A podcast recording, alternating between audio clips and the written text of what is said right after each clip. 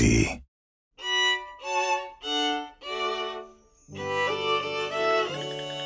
今日のことの葉年惜しむ失ってみないと大切さわからないなんてよく言い尽くされた言葉だけど時間だって同じいつだって今年も終わろうという頃になってから去りゆく日々を惜しむのですでもそれは大切な日々を充実した毎日を送ってきたからこそなくしたくないと惜しむ気持ちになれるのかも。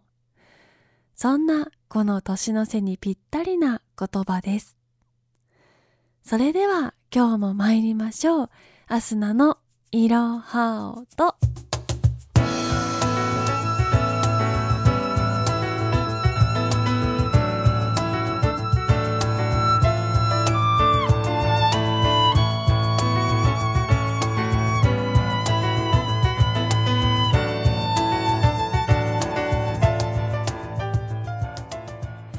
皆さんこんばんは。今週も始まりましたアスナのいろはおと本日が第4回目の配信となります。この番組は百人一首や和歌など日本の古典文学を現代日本に当てはめて化学反応を楽しもうという番組となっております。私バイオリン弾きのアスナが百人一首の紹介解説をしその後ゲストのお二人と一緒に感想などをお話ししていきます。今日ご紹介したことの葉は年惜しむ。なんと今日は12月29日あと2日で2021年も終わろうとしています。毎年12月に入った頃に今年もあっという間だったな。一体何した1年だったかなと半ば呆然とした気持ちになるのですが私アスナにとって今年2021年は出会い挑戦感謝の1年だったなと思います。今まで夢ではありつつなかなか挑戦できていなかったラジオというジャンルでたくさんの経験を重ねそしてこうしてオーディで番組を持たせていただけているという去年からは考えられないなと思います。そして新しく私を知ってくださりこうして支えてくださる皆様との出会い新しい仲間たちとの出会いたくさんの大好きと感謝に包まれた一年だったなと思います。本当にありがとうございます。そしてどうぞ2022年もアスナをそしてこのいろはおとを応援よろしくお願いいたします。それでは次のコーナーに参りましょう。アスナのカルタオと本日ご紹介する一首はこちら。百人一首第14番歌。道の句の忍ぶ文字釣りたれゆえに乱れ染めにし我ならなくに。河原の左大臣の歌です。意味はこちら。道の句の忍ぶ文字釣りの乱れ染めの模様のように私の心も忍ぶ思いに乱れているのですがそれは一体誰のせいでしょうか？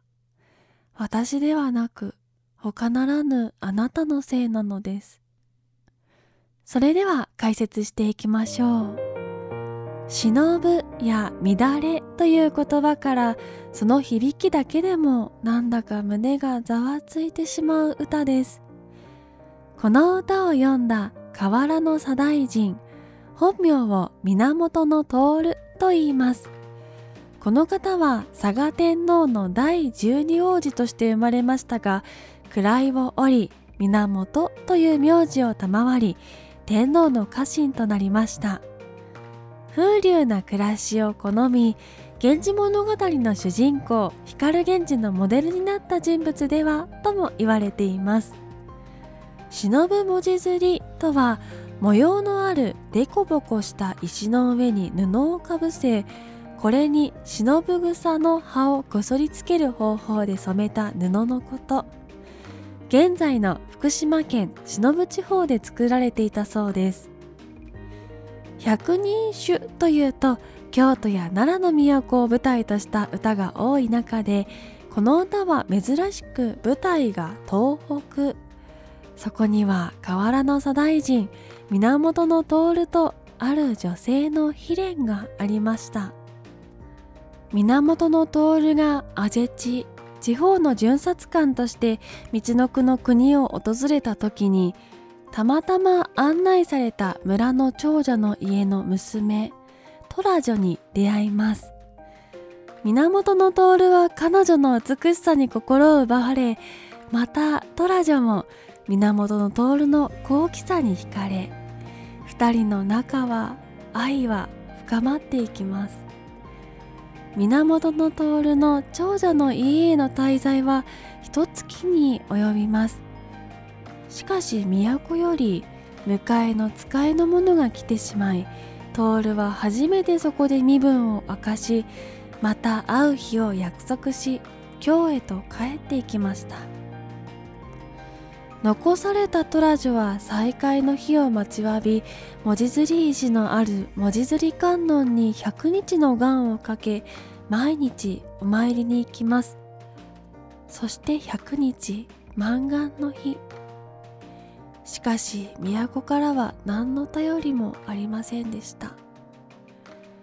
嘆き悲しんだトラ女がふと文字釣り石を見ると恋しくて恋しくてならない徹の面影が浮かんで見えます。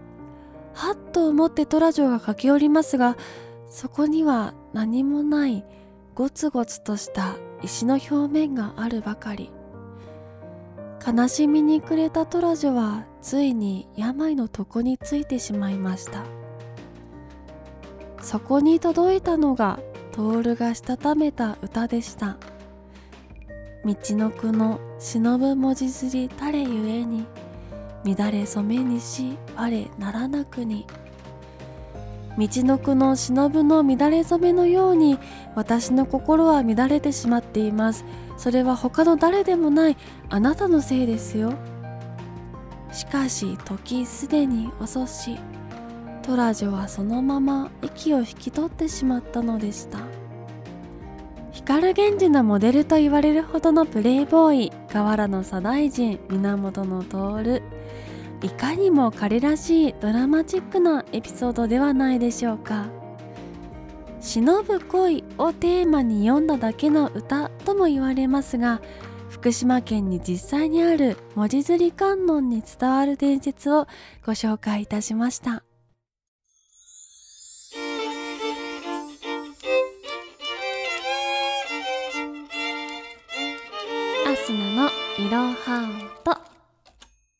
それではここからはこのお二人に加わっていただきましょう。のびーさんみやたんよろしくお願いします。アスナです。DJ のびでございます。みやみやたん？私みやたん。シャッフルしましょ今日の百人種の解説はじゃあみやたんだったということになりますかね。そうですね、みやたんの解説でした。うなんと。急に私が知的になった。よろしくお願いします、はい、よろしくお願いします。あざっす。ということで今日は「えーと道のくの」という歌だったんですが実は、えー隠されたお話があるというのあんまり有名な話じゃないみたいなんですけど、うんうんうん。ご紹介をしてみました、うんでもねこれこそプレイボーイがなんか言ってるわってやつだと思いますね。本当に。もうね嘘つけお前ってやつですね。本当そうだと思いますやなんかねそのねプレイボーイ伝説のために女一人殺してんじゃねえよという話ですよ本当にそうなんですよ。ね、それこそ地方に住んでるね、うぶな女の子をこうね、引っ掛けちゃってっていうことですからね。許せぬ ね、都の華やかな男性が来たら、そりゃあ惹かれるでしょうよという感じですよね。でもなんかその当時の、はいなんて言うんでしょう結婚システムなりなんなりっていうのが、うんうんそもそもプレイボーイを生むシステムみたいになってるじゃないですか。うんあーまあ確かにたくさん妻がいるそうなんか今みたいにその一夫一夫制みたいな感じであのでもないし、うんうん。なまあうん要は一夫多妻だったわけですよね。うんうんはい。だからその一人の男性に入れ上げてみたいなことっていうのがどうどうどうだったんですかね？それはありえたことなんですかね。あーそもまあ、世の中のシステムがそれを前提に作られているとするならば、うん。なぜ女性たちは一人の男性に入れ上げてそこまでこうなってしまうんだろうっていうのがね。ああかんかったら次行きゃええやみたいな。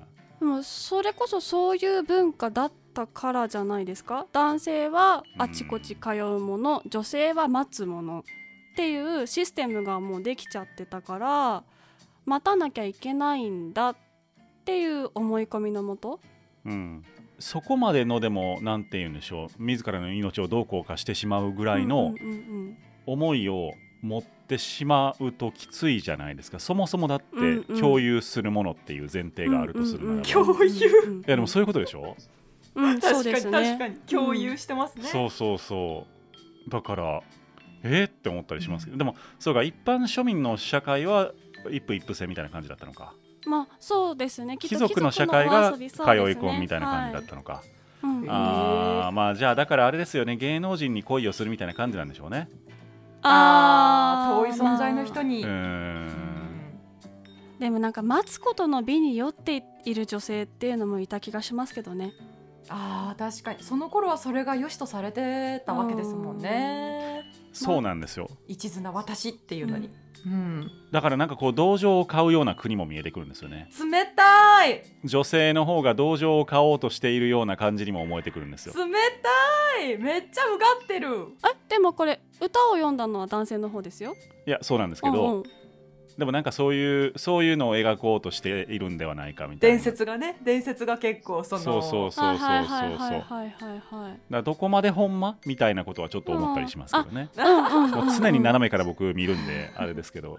まあでもこれは本当にあのあくまで伝説っていうものではあるので「忍ぶ恋」っていうテーマのもとにじゃあ歌を読んでくださいっていう歌会で読まれたものっていうのがまあ多い説ではあるんですよ。なるほど。うん、だやっぱりそれが美しいとされているからこそできた伝説なのかまあでもそう地方に巡察官として回るっていうのはまああった話ではあるのでそこにこうこんなこともあってもよかったんじゃないっていう お話だったのかなという気もしますが。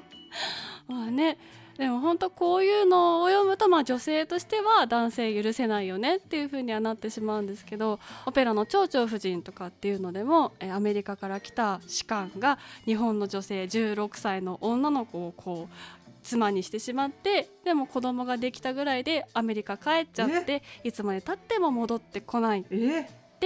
風の噂に向こうで結婚したんだってさって聞いたところで蝶々夫人は自害するんですけど、えー。そしたらそこに帰ってくるってお世話っていう、えー、同じ全同じだなと本当に思いますよへねーだからやっぱこのテーマは世界共通だなというものだなと思っております。つらたん いろいろあるなまあでもきっとあちこちでこう同情であったりとか共感であったりとかやっぱり涙するものがあるからこそえ同じテーマでものがあって愛され続けてるのかなという気もいたしますかね。